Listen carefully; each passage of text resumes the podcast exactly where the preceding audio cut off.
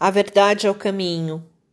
Interroga a tua consciência para sentir se está seguindo o caminho certo, que o eclipse do tempo não embace o início de qualquer perfeição. A principal virtude é ser verdadeiro. A verdade é o caminho para todos os feitos. Quando sabemos que alguém é verdadeiro e digno de confiança, nele podemos confiar. Precisamos ser verdadeiros, porque somos filhos feitos à imagem de Deus. E sem dúvida, Deus é a verdade e a verdade é Deus. Autora do texto, Lázara Veiga Catelani.